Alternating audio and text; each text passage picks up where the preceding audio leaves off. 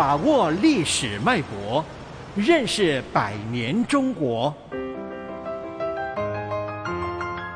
世纪长征，新的革命，兴国之本。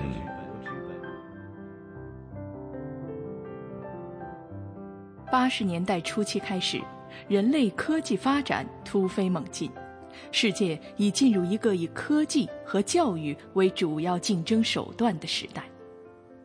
刚刚经历拨乱反正、走向正规的中国，面临巨大的挑战。科教振兴是邓小平复出后考虑的首要工作。在全国科技大会上，邓小平明确指出：“四个现代化，关键是科学技术的现代化。”没有现代科学技术，就不可能建设现代农业、现代工业、现代国防。一九八四年十月二十二日，中央刚刚通过关于经济体制改革的决定的时候，邓小平说了这样一句话：“这个文件最重要的是第九条，概括的说就是尊重知识，尊重人才。”中国要在竞争中立于不败之地，就必须对原有的科技和教育体制进行坚决的改革。一九八五年三月和五月，中共中央相继制定了关于科技体制改革的决定和关于教育体制改革的决定，指明了改革的目标和方向。我们国家国力的强弱。经济发展后劲的大小，越来越取决于劳动力的素质，取决于知识分子的数量和质量。一个十亿人口的大国，教育搞上去了，人才资源的巨大优势，是任何国家。并不了的。一九八六年三月三日，中国科学院的王大珩、王淦昌、杨家驰、陈方允四位科学家联名给邓小平写信，提出要研究和追踪世界科技的最新发展。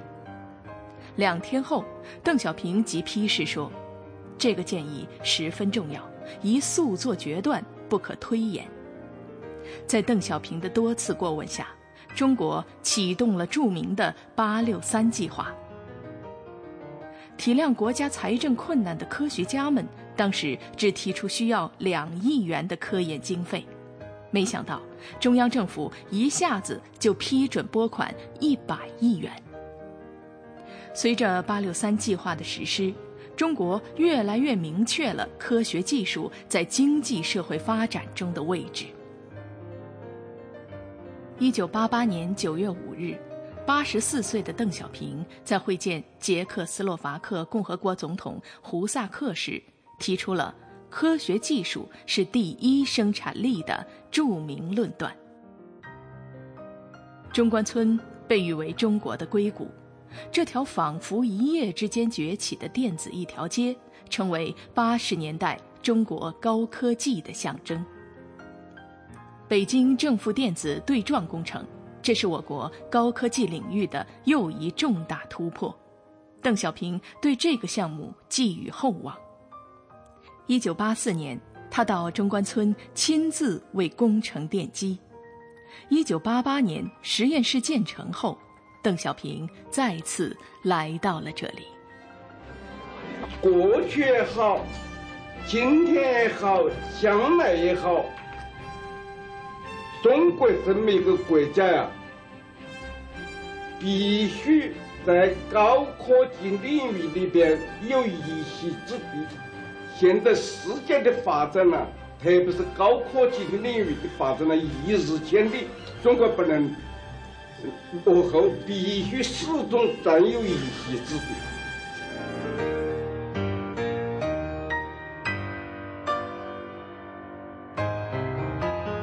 世纪长征。